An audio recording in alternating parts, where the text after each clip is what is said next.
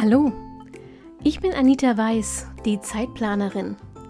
Genau wie du will ich meine Zeit wieder selbst kontrollieren, sie genießen und auch mal mit Leidenschaft verschwenden.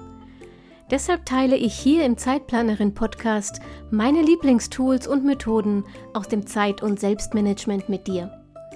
Mit dieser neuen Episode wünsche ich dir jetzt richtig viel Spaß und eine gute Zeit. Hallo meine Lieben, ich muss mal wieder Abbitte leisten. Heute bekommt ihr eine neue Interviewfolge und es ist eine ganz großartige Folge, aber leider mit teilweise echt miesem Ton, vor allem was meine eigene Tonspur angeht. Ich bin ziemlich übersteuert und habe das auch im Nachgang nicht gut rausbekommen. Bitte, bitte bleibt trotzdem dran und ähm, leitet euch sozusagen durch meine Wortanteile, denn die von Sandra, meinem heutigen Interviewgast, sind in der Qualität deutlich besser und sie sind inhaltlich die, auf die es wirklich ankommt. Und das ist wirklich spannend, denn es geht darum, was deine Ernährung für deine Produktivität tun kann.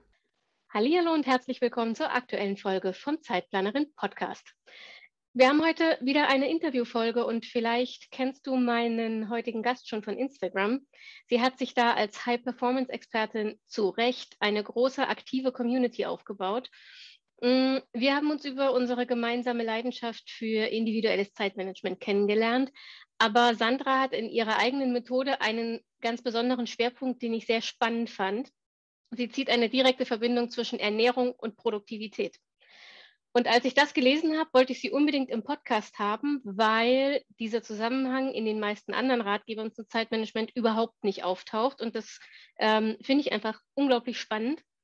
Sandra ist Erziehungs- und äh, Gesundheitswissenschaftlerin, Mama von zwei zuckersüßen Mädchen, wohnt mit ihrer Familie direkt am Rhein und ist Asperger-Autistin.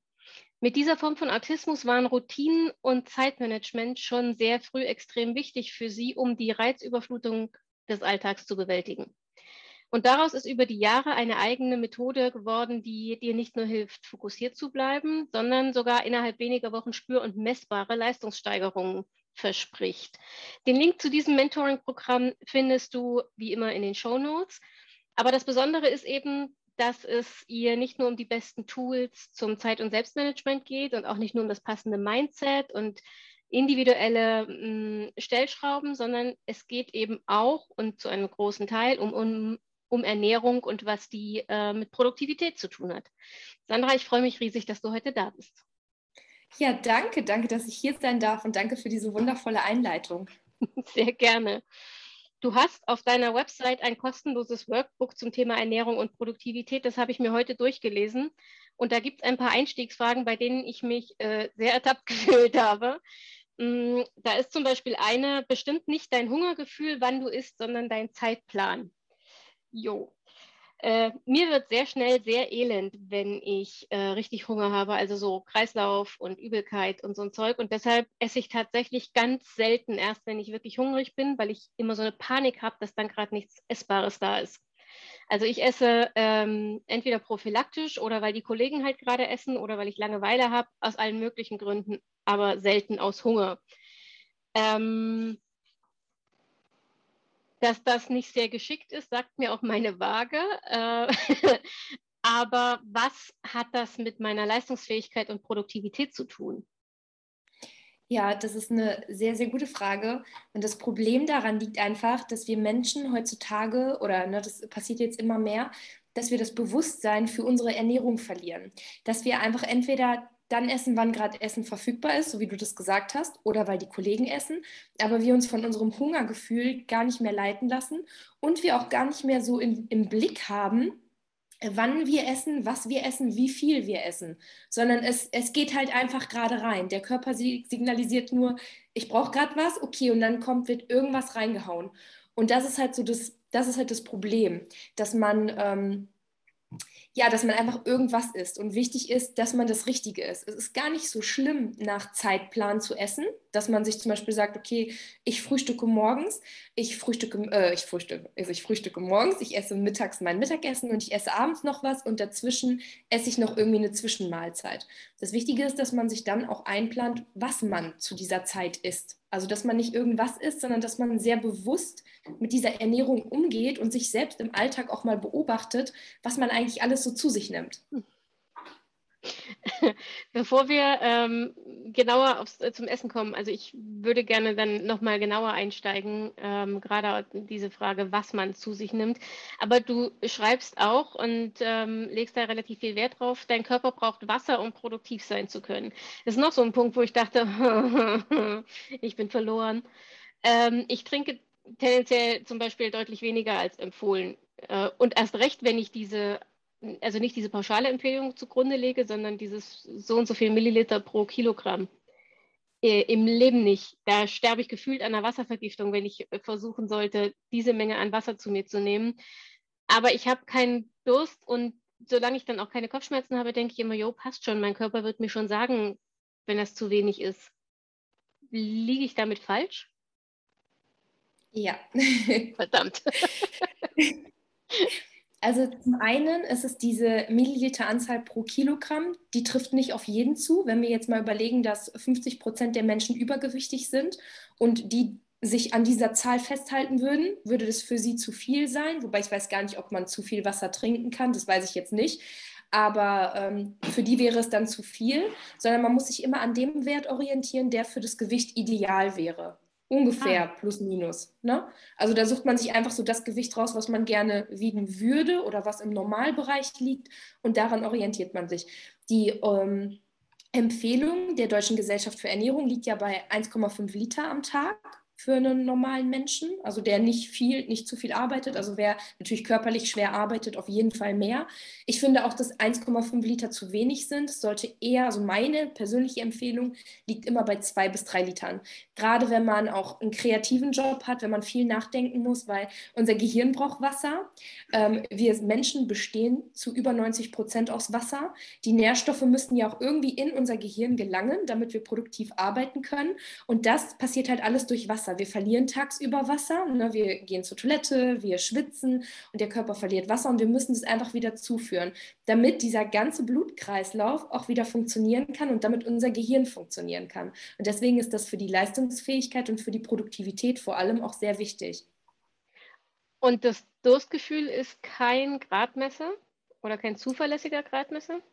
Leider nein, weil wie wir gerade auch gesehen haben, ist auch das Hungergefühl wir Menschen haben das verlernt. Wir haben das verlernt, auf unseren Körper zu hören. Das ist leider im Wandel und in dieser Schnelllebigkeit, die auch immer weiter fortschreitet, ist es einfach passiert, dass wir Menschen das verlernen. Babys haben das noch. Ne? Babys essen wirklich alle drei Stunden. Da kann man die Uhr nachstellen und trinken sowieso. Und wenn es warm ist, trinken die auch mehr.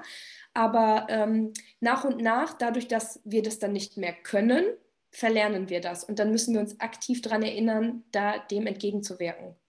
Okay. Ähm, gut, warte, lass mich einen Schluck trinken. Ja, trink was.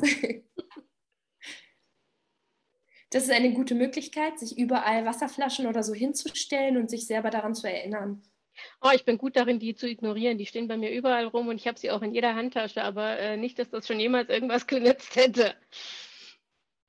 Ähm, aber gut, zur wichtigsten Frage, zum Essen. Wie sieht denn nun eine Ernährung aus, die meine Leistungsfähigkeit verbessern soll? Also worauf muss ich, du hast ja vorhin gesagt, es kommt auch darauf an, was wir zu uns nehmen, was wir essen. Worauf muss man achten? Genau, also ich denke, die größte Stellschraube für alle Menschen, die sich jetzt denken, okay, ich müsste was an meiner Ernährung ändern, sind die Kohlenhydrate. Es gibt ja, ich will da jetzt gar nicht zu tief in dieses Thema eintauchen, schaut euch gerne sonst mein Workbook an, da steht es ein bisschen näher ähm, beschrieben.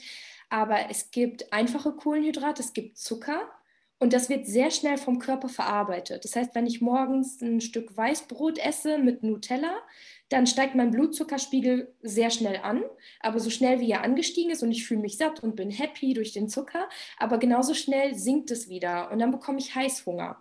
Und wenn ich Heißhunger habe, kann ich nicht produktiv arbeiten. Und dadurch werde werd ich auch dazu verleitet, direkt noch mehr zu essen und wieder andere Sachen zu essen. Deswegen ist diese größte Stellschraube eben die Kohlenhydrate, dass man die bestenfalls austauscht in langkettige sogenannte komplexe Kohlenhydrate. Ähm, das ist zum Beispiel in Vollkornprodukten, Haferflocken. Ähm, ja, Obst ist so gemischt, weil Obst hat auch sehr viel Fruchtzucker, aber trotzdem hat Obst auch viele Ballaststoffe. Und wenn man zum Beispiel morgens einfach mal ein Vollkornbrötchen isst oder ein Vollkorntoast mit irgendwie einer gesunden Beilage obendrauf, dann steigt der Blutzuckerspiegel nur langsam an. Und das heißt, wir fühlen uns länger satt, sind länger produktiv, das Gehirn ist länger versorgt und dieser Abfall vom Blutzuckerspiegel, der passiert nicht so rasant, sondern der passiert dann auch wieder langsam. Und dann merken wir irgendwann ganz langsam, ah, ich könnte wieder was essen.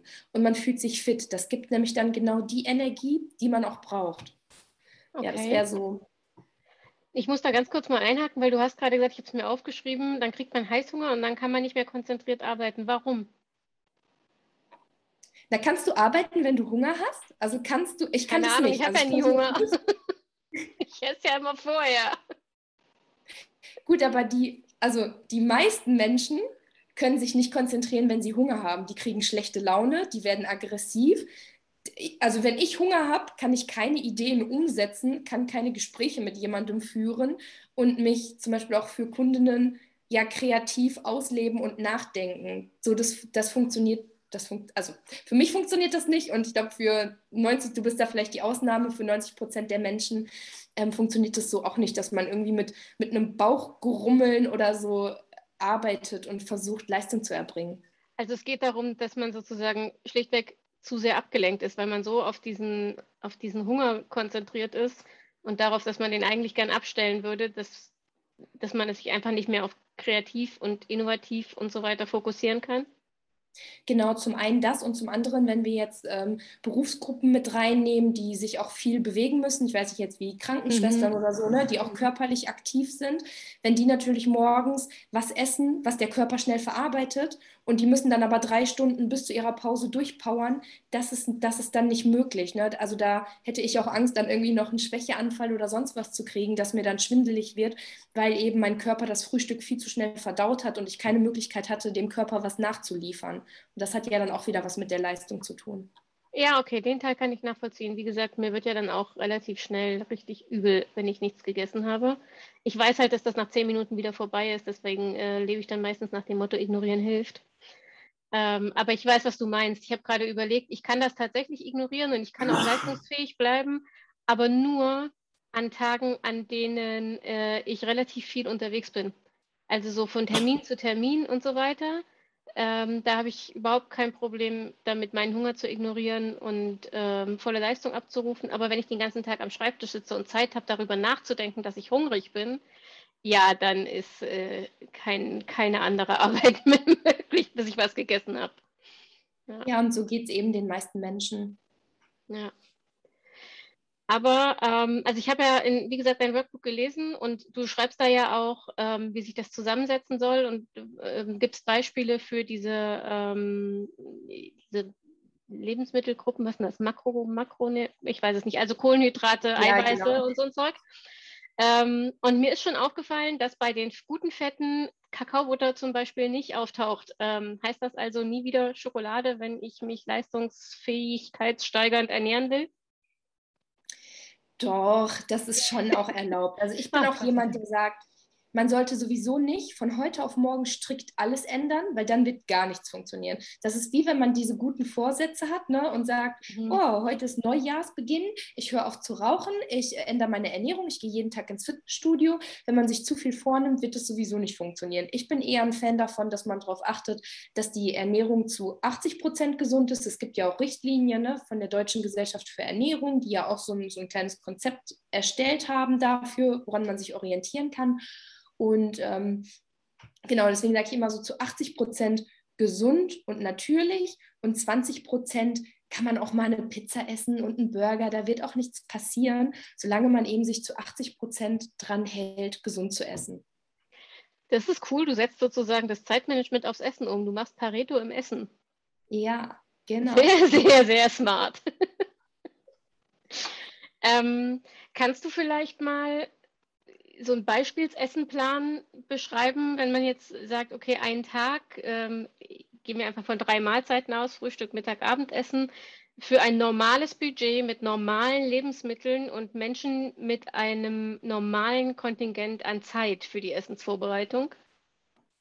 Ja, das ist auch eine ganz spannende Frage, weil man stellt sich das oft komplizierter vor, als es eigentlich ist.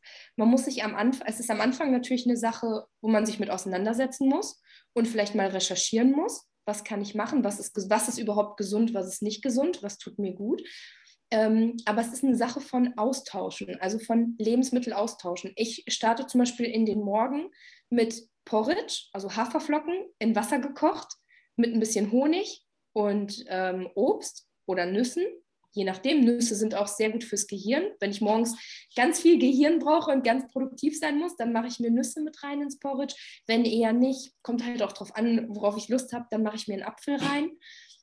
Dann kann man ähm, zum Mittagessen muss man nicht auf seine Nudeln verzichten. Also Nudeln sind gesund, Kartoffeln sind gesund. Aber bei den Nudeln würde ich eben darauf achten, dass es Vollkornnudeln sind. Ne? Vollkornnudeln statt Sonnenblumenöl, Olivenöl.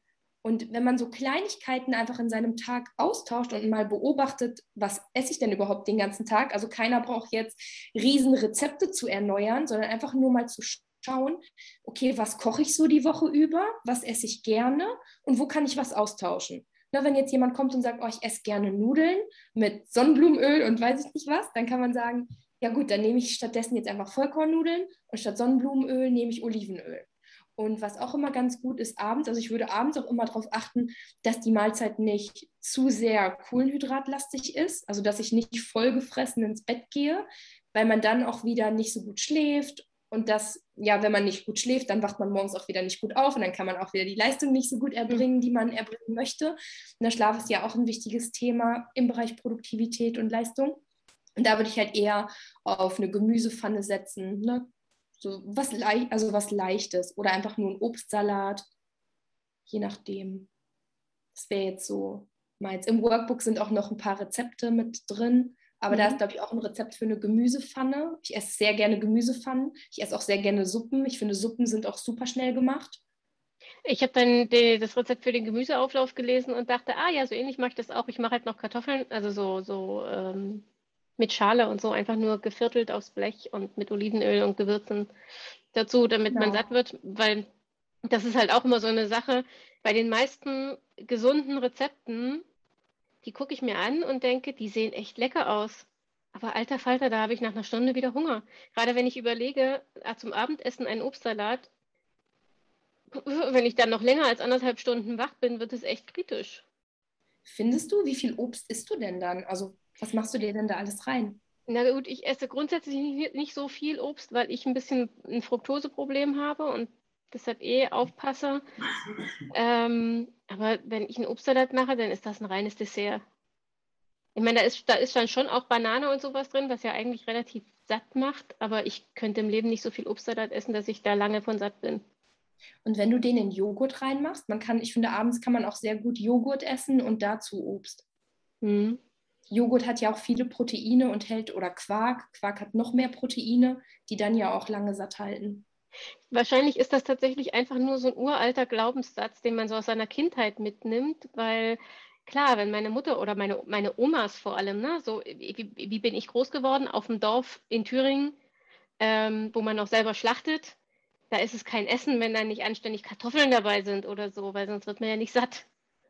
Wahrscheinlich ist das alles so, so Glaubenssatz, ähm, un, also unüberprüfter Glaubenssatz, der dann, der dann irgendwie einen Streich spielt und man das Gefühl hat, nee, davon kann ich nicht satt werden im Leben nicht. Ja, das könnte sein. Da müsstest du einfach mal drauf achten und es ausprobieren und in deinen Körper hineinhorchen. Okay. Hm, mal davon abgesehen, dass äh, ich immer so ein bisschen das Gefühl habe, hm, gesund, ich weiß nicht, ob ich da satt werde. Ich finde gesunde Ernährung auch, was das Mindset angeht, unheimlich anstrengend. Also äh, mir fällt es sehr viel leichter, regelmäßig Burger und Pizza zu essen, als regelmäßig, ich weiß nicht, ähm, Linsennudeln, Magerquark und Bananen zum Beispiel. Was ist deine persönliche Strategie, um da konsequent zu bleiben? Oder magst du Fastfood einfach nicht? Ähm, ja, ich mag Fastfood auch ganz gerne, aber bei mir ist Fastfood zum Beispiel auch nicht verfügbar. Also ich habe das hier, ich habe jetzt keine Burger zu Hause und durch die ganzen Lockdown-Geschichten war es ja auch nicht möglich. Ne? Ja, gut, doch McDonalds und so, die haben ja auch offen. Das mag, aber das mag ich nicht so. Ich finde auch, ähm, da habe ich auch letztens mit, ähm, mit jemandem drüber gesprochen, die hat es nämlich auch bestätigt. Wenn du dich eine Zeit lang gesund ernährst, also wenn du einmal diesen Schweinehund überwindest und wirklich mal einen Monat das durchziehst und deinem Körper die ganzen Nährstoffe gibst und dir was Gutes tust, zu 80 Prozent, wir gehen jetzt einfach mal nur von diesen 80 Prozent aus, dann wirst du merken, dass es dir viel besser geht, dass du mehr Energie hast, dass es, äh, du leistungsfähiger bist. Und wenn du danach dann nochmal irgendwie einen Burger oder sowas isst, dass es dir danach sofort schlechter gehen wird. Also ich habe letztens mit jemandem gesprochen in einem Workshop, mit einer Workshop-Teilnehmerin und die hat mir erzählt, dass sie sich auch zu 80 Prozent gesund ernährt und dann hatte sie abends mal Lust auf Nudeln oder hatte halt Hunger, hatte aber nur normale Nudeln zu Hause und ein bisschen Öl. Sie hat das gegessen und sie hat sich danach super schlecht gefühlt. Also wenn du diesen Lebensstil, wenn du es schaffst, einmal diesen Lebensstil für dich zu entwickeln und ich würde immer in kleinen Schritten anfangen und würde halt gucken, was ist das Einfachste, was ich gerade austauschen kann, wie zum Beispiel äh, normalen weißen Zucker, also raffinierten Zucker, durch Honig austauschen oder so. Ne? Also wirklich so ganz, ganz kleine Kleinigkeiten immer mehr in den Alltag integrieren und dann wirst du merken, dass du irgendwann wirklich kein Bedürfnis mehr hast nach Fast Food, weil du merkst, dass es dir viel besser geht. Und ich finde auch, dass man nach einem Burger zum Beispiel auch, also wenn ich einen Burger esse, habe ich nach einer Stunde wieder Hunger. Das bringt mir gar nichts. Aber wenn ich so einen Pott Magerquark esse mit Obst, bin ich den ganzen Tag über satt und habe nur die Hälfte an Kalorien gegessen. Ich finde das krass. Also ich bin mir nach dem Burger tatsächlich Ewigkeiten äh, satt und vor allem Ewigkeiten äh, befriedigt. Also auch so vom Genussgefühl befriedigt. Ähm, während ich tatsächlich mit Quark, ich finde die Konsistenz vom, von Quark ganz schwierig. Wenn ich davon zu viel esse, ich, ist es tatsächlich wie so ein Wirkreiz. Also Quark finde ich. Hm. ähm, obwohl ich es vom Geschmack eigentlich ganz gerne mag. Also so mit Obst oder ich mache zum Beispiel ganz oft ähm, Haferflocken mit Joghurt, also so Overnight Oats, ne? die dann halt ja. mit, äh, und Grapefruit und sowas. Das mag ich vom Geschmack total gern, ähm, aber wenn die Konsistenz zu quarkig ist, dann ist es ganz, ganz schwierig. Und bei uns war das tatsächlich so, wir sind auch keine großen Fans von, von Burger King und McDonalds. Das ist wirklich nur so, weiß ich nicht, wenn der Jeeper zu groß und alles andere schon zu hat. Aber es gibt bei uns in der Umgebung leider ein paar sehr, sehr gute ähm, sehr, sehr ungesunde Restaurants, die im Lockdown alle angefangen haben zu liefern. Alle. Und dann konntest du dir so wunderbar einreden, dass du ja nur deine lokalen Restaurants unterstützt und ähm, dass die ja den Lockdown irgendwie überleben müssen. Ja, das ist auch ein spannender Ansatz. Grundsätzlich musst du natürlich schauen, dass du auch was findest, was du magst, was dir schmeckt.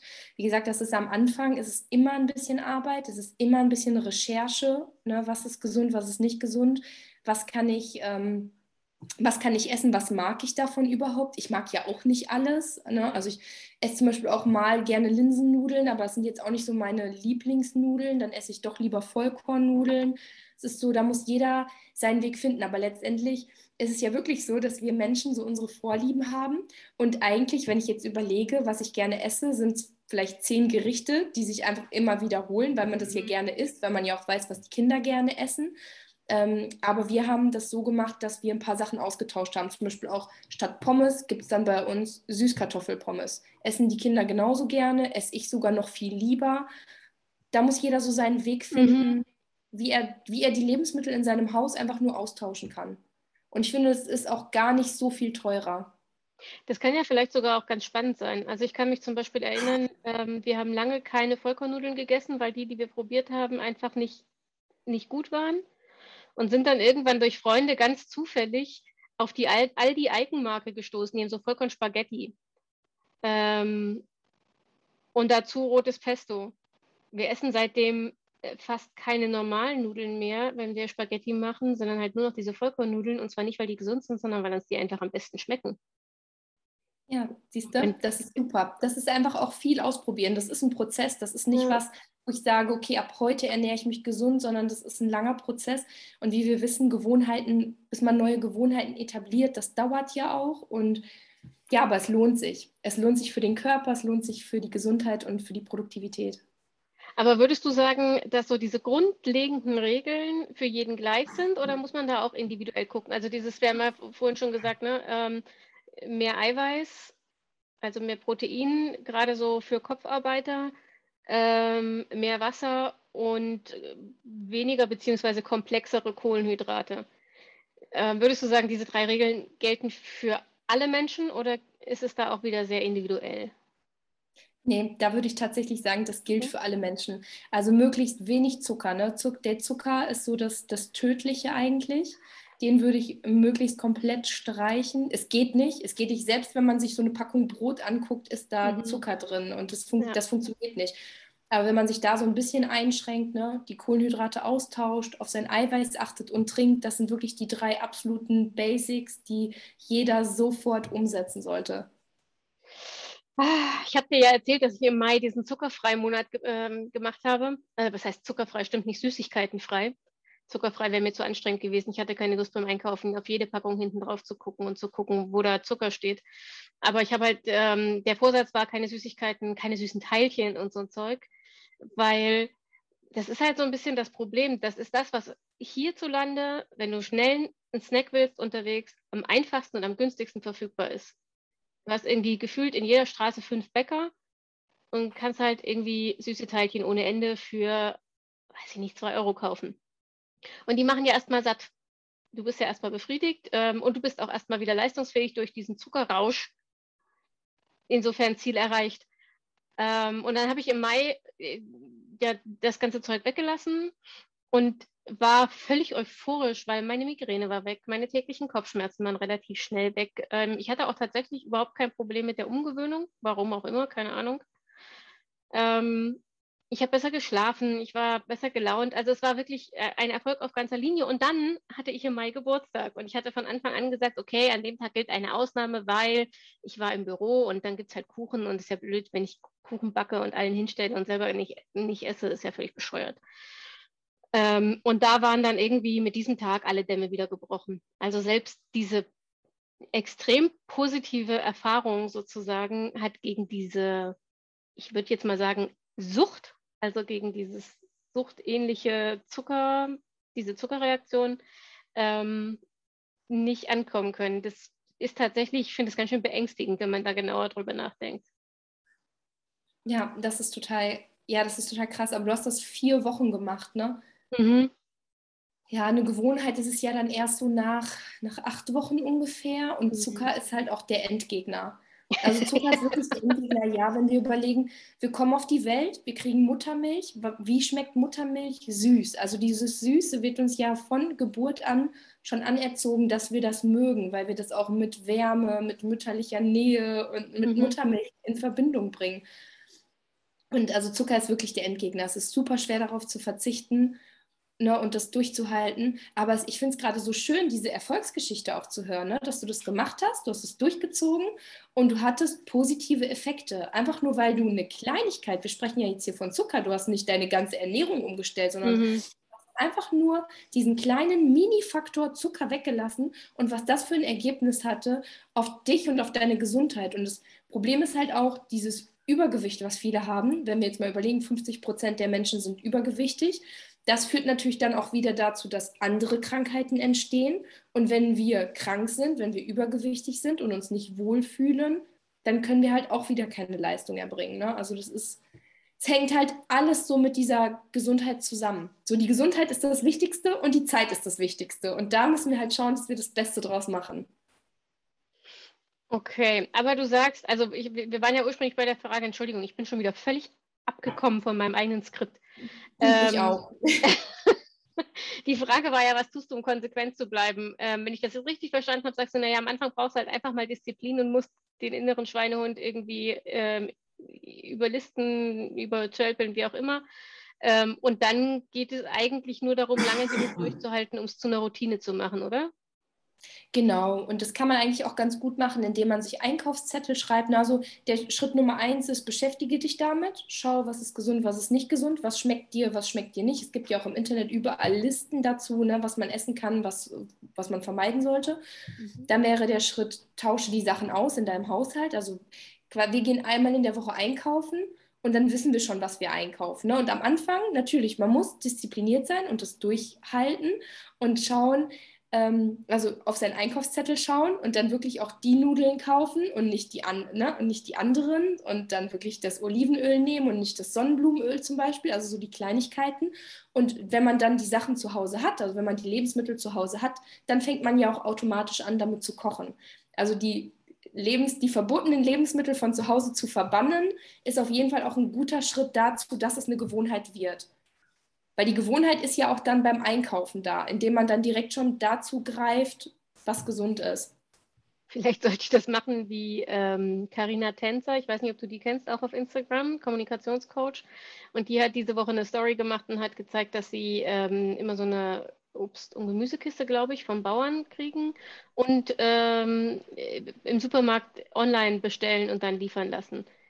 Ich glaube, da ist die Versuchung sehr viel geringer, wenn du einfach deinen Einkaufszettel online eingibst, als wenn du durch die Gänge ähm, fährst. Denn die Supermärkte sind ja verkaufspsychologisch auch extrem gut aufgestellt. Ne? Du ähm, schaffst es ja nicht, in die gesunden Abteilungen, ohne an den ungesunden vorbeizulaufen, zwangsweise. Und die sind ja, ja äh, sehr verlockend präsentiert in aller Regel. Das ist auf jeden Fall auch eine gute Möglichkeit. Ich glaube, es gibt ganz viele Online-Anbieter. Auch, ich glaube, es gibt auch ganz viele so Bauernhöfe, wo man dann online auch bestellen mhm. kann und die dann vor die Haustür liefern. Ja. Habe ich auch schon von gehört. Ähm, ich habe das ja vorhin schon mal kurz angesprochen. Wenn wir hier in Deutschland, wenn wir davon reden, sich gesund zu ernähren, dann heißt das ja zwangsläufig, ich muss vorkochen und zwar dauerhaft vorkochen und es mitnehmen. Ist ja nicht wie in Japan, wo du irgendwie an jeder Ecke einen Automaten hast und da, was du dir da rausholst, ist irgendwie ein gesunder Reissnack und nicht ein Schokoriegel. Sondern hier gibt es halt unterwegs erschwinglich nur Fett und Zucker und meistens in Kombination. Mm, ich habe eine Zeit lang Meal Prep gemacht und stand dafür sonntags, ich glaube, vier bis fünf Stunden in der Küche. Ähm, und mein Mann ist amok gelaufen, weil der ganze Kühlschrank voll war mit meinem Meal Prep Zeug und er nichts Normales mehr untergekriegt hat. Dazu muss man sagen, ich bin in der Gastronomie groß geworden und ich kann auch nur Gastronomieportionen kochen. Ja, also bei mir, äh, keine Ahnung, ich kriege das nicht hin, für uns zwei zu kochen. Wenn ich eine Mahlzeit koche, reicht die eh für zwei Tage. Und wenn ich dann Meal Prep mache, wo ich mir einrede, ich muss ja eh mehr kochen, damit es für mehrere Tage reicht. Also es war ein Desaster. Aber vor allem hat es unglaublich viel Zeit gefressen. Und jetzt denke ich mir, das war mir schon zu viel. Ich habe aber keine Familie, ich habe keine kleinen Kinder.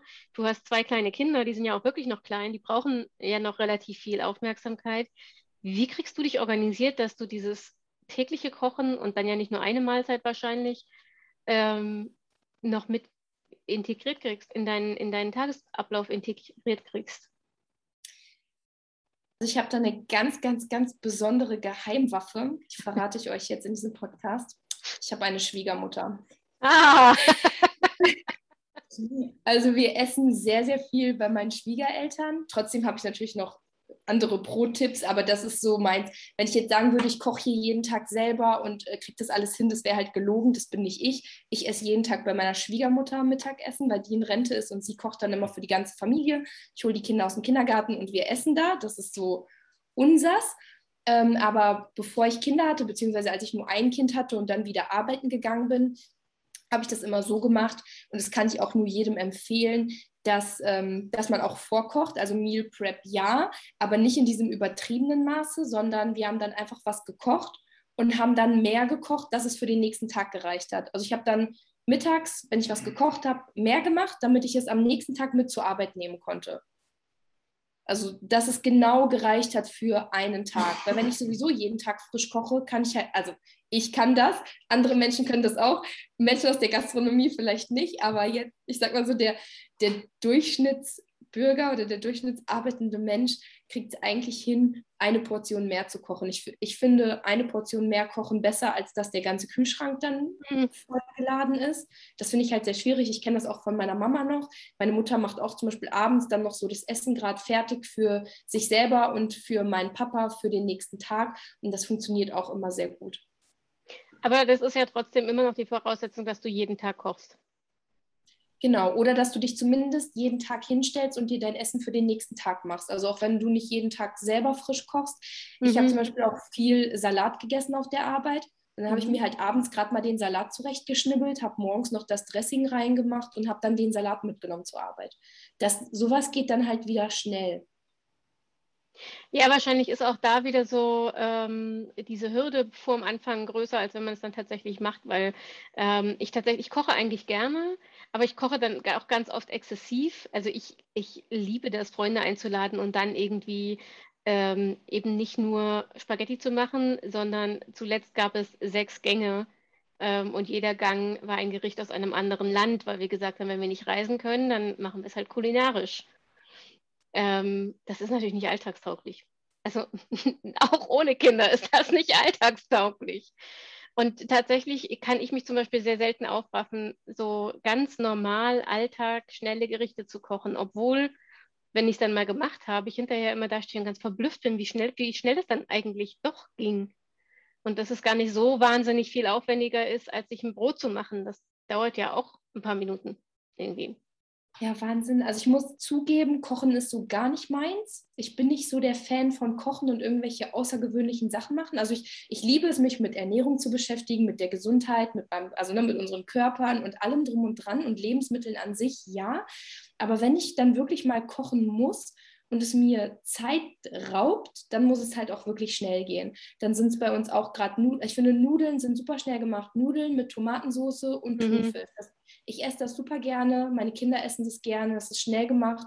Dann mache ich halt mehr Nudeln, sodass es noch für, für meinen Mann für abends reicht oder halt noch für den nächsten Tag. Sowas geht halt sehr schnell.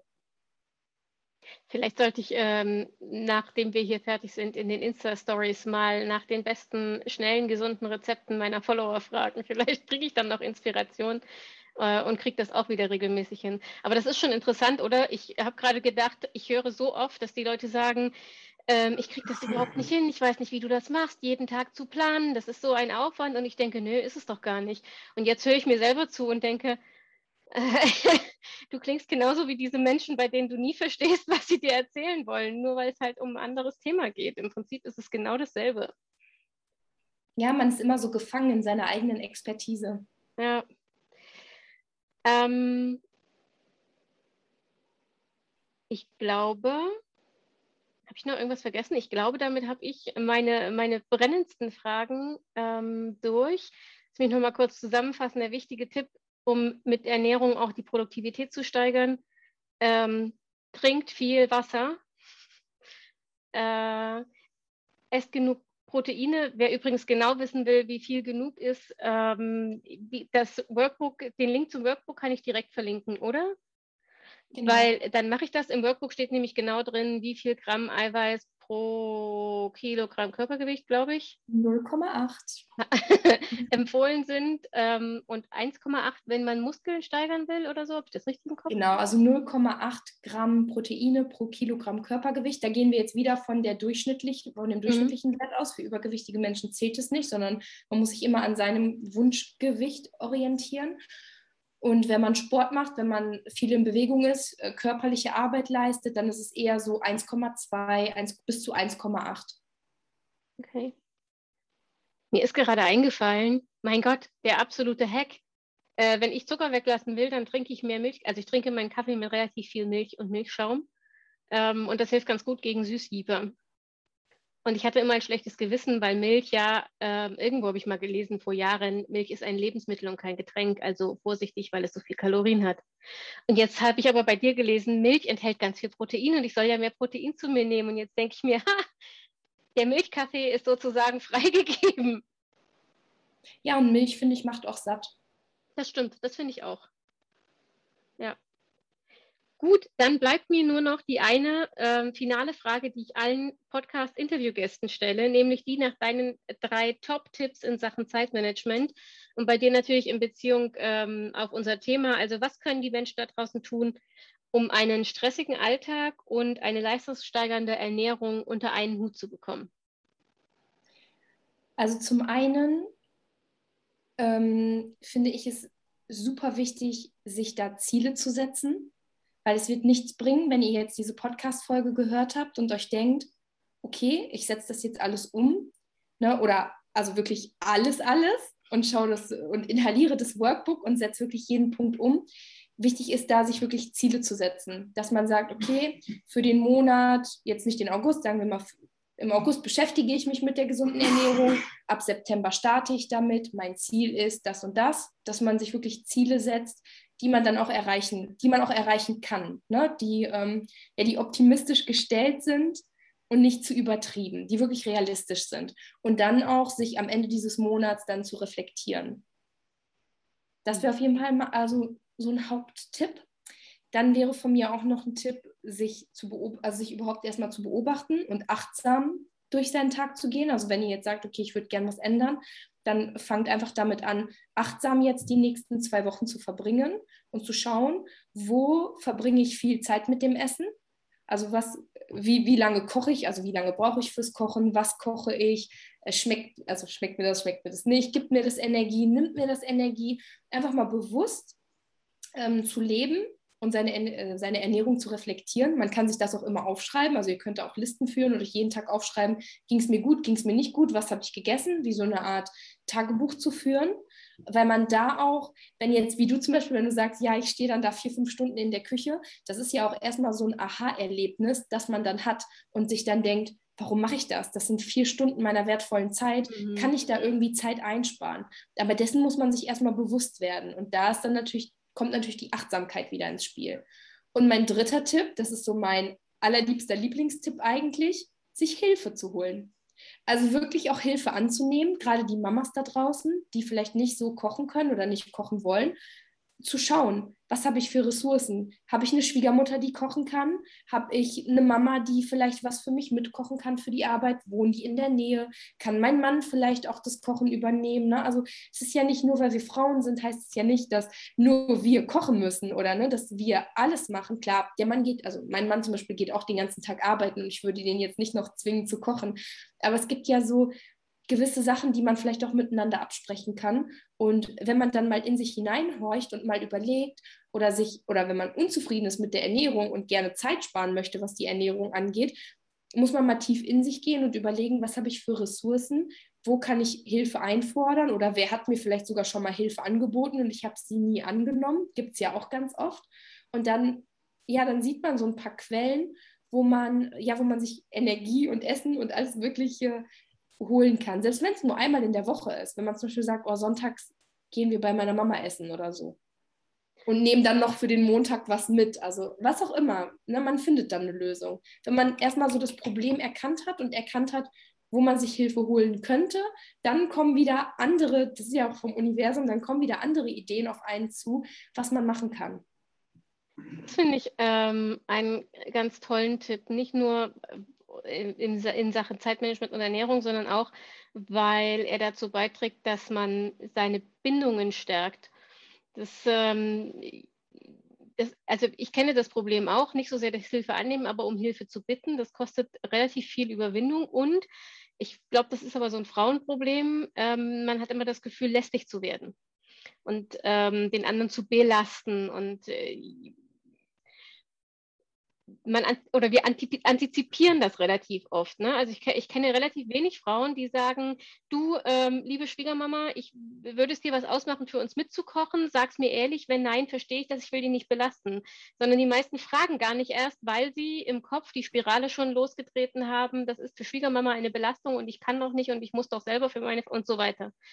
Ähm, und wenn man das dann einmal gemacht hat und feststellt, was es auch für den Familienzusammenhang bedeutet, zusammen zu essen und ähm, wenn sich die Oma auch freut, irgendwie die Lieblingsgerichte der Enkel kochen zu. Also bei uns war das auch immer so. Ähm, ich kann mich erinnern, meine Oma ist über 80 und ich bin 38 und sie erzählt immer noch die Geschichte, wie ich mit sechs bei ihr saß und kein ähm, Lauch, also ähm, Porree, Lauch, ich weiß nicht, was man da bei euch sagt, kein Lauchgemüse essen wollte, weil ich das so ein bisschen eklig fand, wie das aussah, so war ich gekocht. Und wie meine Oma sagte, wenigstens mal kosten, du brauchst es nicht essen, wenn es dir nicht schmeckt. Und wie ich danach immer wieder kam, wenn es bei ihr Essen gab und gefragt habe, geht es Lauchgemüse, weil das so toll war. Diese Geschichte erzählt sie heute noch, 30 Jahre später. Also es macht auch ganz viel so persönlicher Zusammenhalt, persönliche Beziehungen und das ist ja letztlich das, was im Leben wichtig ist, was das, was das Lebens lebenswert macht. Ja, wir sind auch heutzutage gewöhnt, dass wir Frauen wirklich Powerfrauen sein müssen. Wir müssen arbeiten, wir müssen den Haushalt machen, die Kinder hinkriegen, alles perfekt, ne? Haushalt perfekt, Kinder perfekt, Essen perfekt, wirklich arbeiten, sich selbst verwirklichen, Zeit für sich zu finden. Es ist einfach so viel Druck auch, der auf uns Frauen heutzutage liegt. Und ich finde es ganz toll, wenn man sich das Leben auch einfacher machen kann. Zum Beispiel meine Schwiegermutter ist in Rente die hat sonst auch nichts zu tun. Die freut sich, wenn sie für uns kochen ja. kann. Das ist keine Belastung. Ne? Das wäre so ein Fehlgedanke von mir, wenn ich sagen würde, das ist eine Belastung, aber ist es nicht. Die freut, wie du halt sagst von deiner Oma, die freuen sich, wenn die auch den Kindern und Enkelkindern was Gutes tun können. Ja, und es ist auch, wenn man mal genauer drüber nachdenkt, ist es eigentlich ziemlich übergriffig für die anderen zu entscheiden, was eine Belastung ist und was nicht. Weil, das ist ein sehr guter Punkt. Ne, die sind ja erwachsen. Ich meine, ja, ähm, gut möglich, dass gerade Frauen in dieser Generation nicht sagen würden, wenn es eine Belastung ist, obwohl es eine ist. Aber da sind wir wieder an dem Punkt, wo ich sage, such dir deine Probleme gut aus. Das ist in dem Fall nicht dein Problem, weil ähm, sie ist ja erwachsen. Genau. Kann ja was sagen. Und ich persönlich, ähm, ich wäre ziemlich angepisst, wenn jemand anders für mich entscheiden würde, ähm, ob mich etwas belastet oder nicht. Ja, das ist ein super Mindset-Hack. Das ist ein echt, echt gutes Umdenken. Ja.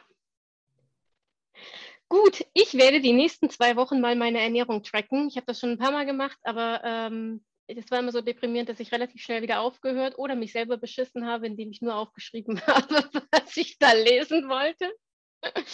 ähm, ich werde das die nächsten m, mm, paar Wochen mal machen, allerdings nicht mit einer App, sondern tatsächlich in meinem Bullet Journal weil ähm, ich glaube, dass es zu viel ist in der App. Die zeigt mir zu viel an. Und wenn ich dann diese riesen Kalorienzahlen sehe und die Makros, die immer falsch sind und so, ähm, dann habe ich schon keine Lust mehr weiterzumachen, bevor ich überhaupt angefangen habe. Also erstmal eine reine Beobachtung, so wie du das vorhin empfohlen hast. Und dann schaue ich mal im September, äh, ob ich nochmal ein Anti-Zucker-Experiment starte oder mir diese Sache mit dem Eiweiß mal genauer angucke. Wofür auch immer ich mich entscheide, es war für mich ein sehr inspirierendes und ein sehr motivierendes Gespräch, mit, mich mit diesem Thema ähm, endlich mal wieder zu beschäftigen und nicht nur unter dem Aspekt Gewichtreduktion, sondern eben auch unter dem Aspekt äh, Produktivität und Kreativität. Insofern tausend Dank, dass du dabei gewesen bist und dann auch noch so spät heute Abend. Und dann verabschiede ich mich auch von unseren Zuhörern mit dem üblichen Zeitmanagement-Motto hier im Zeitplaneren Podcast. Ich wünsche dir, bis wir uns das nächste Mal hören, eine schöne Woche und denk immer daran, deine Zeit ist genauso wichtig wie die der anderen. Das war's mit dem aktuellen Interview im September mit Sandra Atmaka, die du unter diesem Namen auch auf Instagram findest. Es lohnt sich wirklich, wirklich, wirklich sehr, äh, ihrem Account zu folgen. Du findest den Link zu ihrem Profil auf Instagram natürlich in den Show Notes, genauso wie den Link zu ihrem Workbook, über das wir in dieser Folge ein paar Mal gesprochen haben. Vielleicht ist es ja auch dir ein Anstoß. Ich habe, ähm, die Aufnahme liegt ja jetzt schon ein paar Wochen zurück, in der Zwischenzeit tatsächlich die ein oder andere Stellschraube gedreht. Ich habe angefangen, meine Ernährung zu tracken. Allerdings, äh, ja, das war sehr, wie soll ich sagen, ernüchternd. Deswegen habe ich das tatsächlich nicht allzu lange gemacht.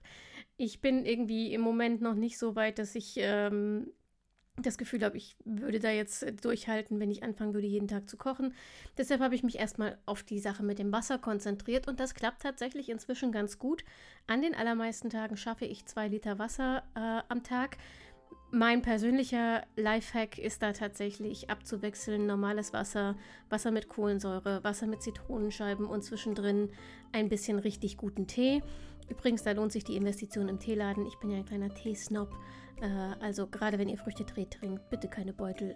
Gönnt euch da lieber einen richtig, richtig guten Tee aus dem Teeladen. Was soll ich sagen? Ich bin ähm, super glücklich, dass ihr dabei geblieben seid, obwohl der Ton so semi-geil war. Ich hoffe, dass wir uns nächste Woche wieder hören und vielleicht mögt ihr mir ja mal erzählen, was eure persönlichen Ernährungshacks sind, um leistungsfähig und produktiv und kreativ zu bleiben. Ich würde mich riesig freuen. Das geht wie immer am besten auf Instagram mm, per Direktnachricht oder als Kommentar unter dem Post zu dieser Episode, der auch schon online ist. Ansonsten gilt wie immer, ich würde mich riesig freuen, wenn du diesen Podcast weiterempfehlst, wenn du ihn abonnierst und natürlich auch, wenn dir das möglich ist, wenn du eine Bewertung hinterlässt. Das ähm, ist immer aufregend, wie damals als Kind unter dem Weihnachtsbaum, wenn ich eine Mail bekomme mit, äh, Ihr Podcast wurde bewertet. Also herzlichen Dank für jede Art von Unterstützung, die du mir und dem Zeitplanerin-Projekt zukommen lässt. Mach dir eine schöne Woche und noch einmal, denk immer daran, deine Zeit ist genauso wichtig wie die der anderen.